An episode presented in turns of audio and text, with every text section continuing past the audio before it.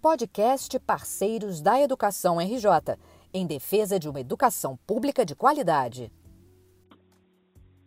Olá, o podcast Parceiros da Educação RJ está de volta e hoje nós teremos uma conversa sobre educação pública, privada, educação no geral, legados da pandemia, com um especialista. Nós recebemos Carlos Ferrão, engenheiro de produção de formação, professor com especializações em educação, inovação e gestão pelas universidades americanas de Stanford e Harvard e empreendedor. É, foi o fundador, junto com colegas professores, do curso AZ, depois Colégio AZ, comprado pelo grupo SEB, e hoje integra, entre outras várias atividades, o Conselho Consultivo da Parceiros da Educação RJ. Então, Carlos, em primeiro lugar, eu te dou as boas-vindas aqui ao nosso podcast, agradeço pela tua participação e já queria deixar uma provocação. O que é que você, saído do universo privado, acredita que tem a contribuir com o universo público da educação? Que boas práticas você acha que consegue nos ajudar a replicar por aqui? Bom, Paulo, é, primeiramente, muito obrigado pelo convite, parabéns pelo trabalho que você tem desenvolvido e toda a equipe da Parceiros da Educação, com podcast, inclusive. É, realmente, é, eu tive uma experiência muito importante, muito boa no, na, no mercado de educação básica privada, aqui no Rio de Janeiro, junto com outros três amigos e professores, fundamos o AZ, né, como curso pré-vestibular inicialmente é, em Botafogo e depois desenvolvemos o projeto político-pedagógico para termos também é, licença para emissão de diploma, ou seja, é, ter colégio.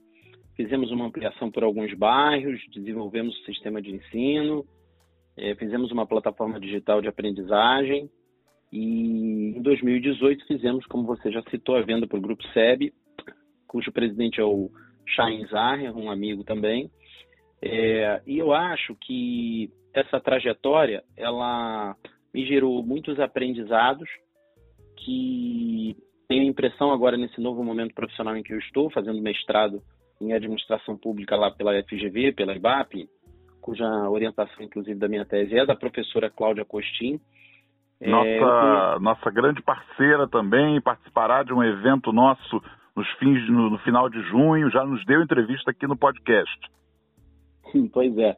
Ela tem sido assim uma grande inspiração para mim é, e tem me ajudado bastante a fazer essas conexões do que nós já tínhamos desenvolvido em educação básica privada aqui no Rio e do que a gente pode contribuir também com o cenário da educação pública aqui no Rio, né?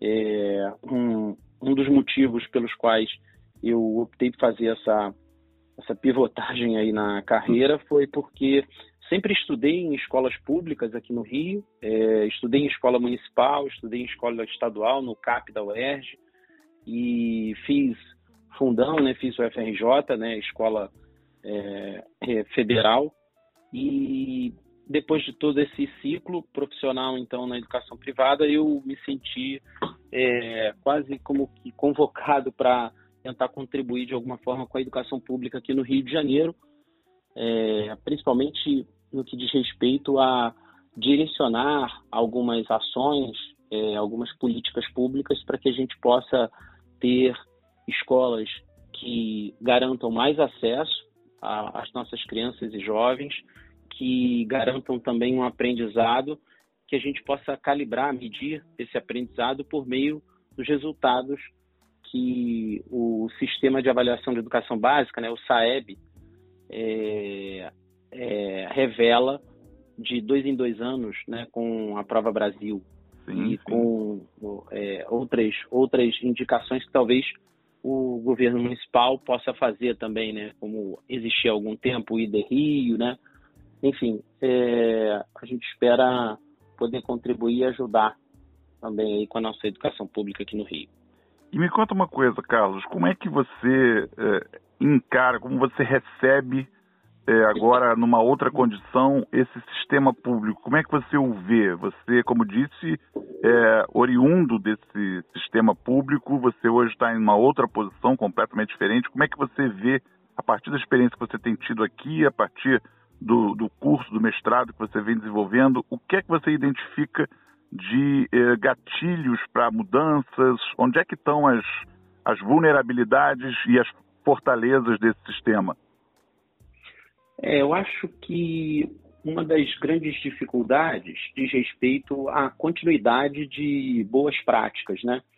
É, conversando com ex-secretários de educação, né, como, por exemplo, o Risoli, que foi secretário de Educação Estadual, ou mesmo a professora Cláudia Coxim, que foi secretária é, de Educação Municipal né, há algum tempo, foi o melhor tempo em que foi o tempo em que o Rio de Janeiro melhor desempenhou no IBEB, né?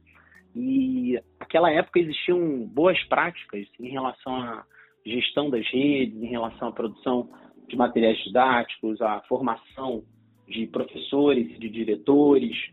E, infelizmente, ao longo dessa mudança, das mudanças de governo, algumas dessas práticas são abandonadas e é, tenta-se criar outras práticas que acaba deixando o sistema um pouco ineficiente ou mesmo é, sem aquelas, aquelas é, políticas que garantiam aqueles bons resultados, aquela evolução. Então, acho que um dos principais, é, uma das principais idiosincrasias em relação à a, a, a, educação pública é essa questão da falta de continuidade, né? Sim, Isso aí. É, é, é Política de governo, política de Estado, essa dicotomia que nunca é resolvida Exato. bem no Brasil, né? Exatamente, perfeitamente. E eu acho que o, o, o apoio que a Secretaria é, Municipal, a Secretaria Estadual, enfim, a Secretaria de Educação, tem que dar aos profissionais né, de, do, que, que trabalham na rede pública, sejam eles os diretores de escola, que precisam de muito apoio, né, são as lideranças que devem transformar o ambiente, manter uma cultura positiva, de melhoria contínua, ou mesmo o apoio aos professores, que precisam também ter uma preparação adequada, um suporte adequado para eles poderem acolher os alunos, claro. ministrarem aulas em alto nível. É, esse trabalho que a secretaria tem que fazer é um trabalho fundamental. Então, Agora, deixa gente... eu, desculpe, te interrompi, mas só para acrescentar o que você vinha dizendo, então eu posso ficar otimista, né, à medida, de, à medida que sou um cidadão do município do Rio, a parceiros atua na rede municipal, você menciona o êxito que a professora Cláudia Costin teve à frente da educação municipal e nós temos hoje um mentorado dela, o secretário Renan Ferreirinha, à frente da educação municipal, uma ex, uma ex-subsecretária dela, a Teca Pontual, que nós entrevistamos também, está à frente da, da, da área de ensino. É, nós temos, então, um cenário virtuoso aí pela frente. É, eu acho, eu acho que sim. Eu, eu gostei muito da indicação do, do Renan e também achei, é, assim, fiquei bastante feliz também que a Teca tenha assumido, tenha assumido uma subsecretaria, né, a subsecretaria de ensino. São pessoas com intenções ótimas, muito bem preparadas.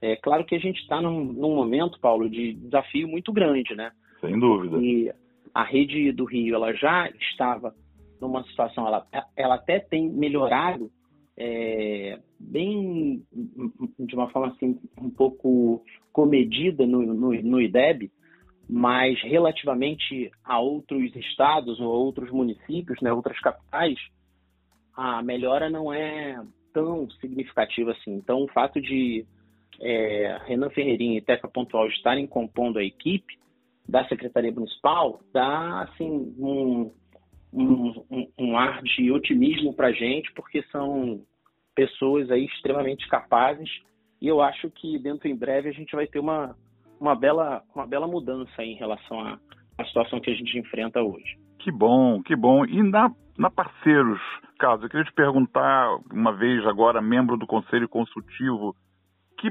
práticas, que projetos você vem conseguindo apoiar, vem conseguindo contribuir com a tua enorme experiência, com a tua bem-sucedida experiência na, na, área privada? O que é que você, onde você está botando principalmente o teu foco?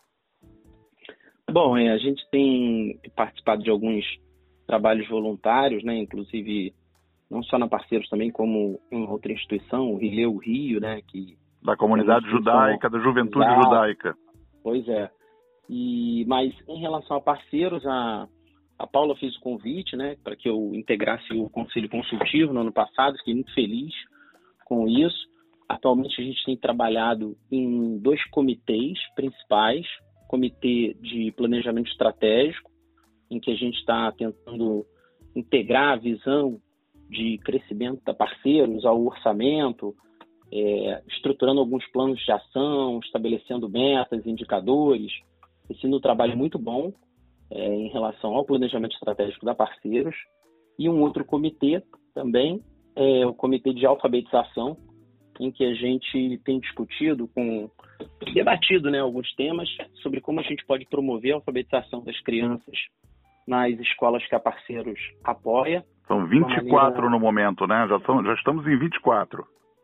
Exatamente, são muitas escolas, é, são quase é, 6 mil alunos, se eu não me engano. E a gente tem debatido com a Bia Novaes, também tem participado, a própria Keila, né, da, da equipe da Parceiros, a Alicia, a Ana, enfim, a gente tem recebido alguns especialistas, tem debatido sobre textos, outras experiências, e tem sido muito enriquecedor também.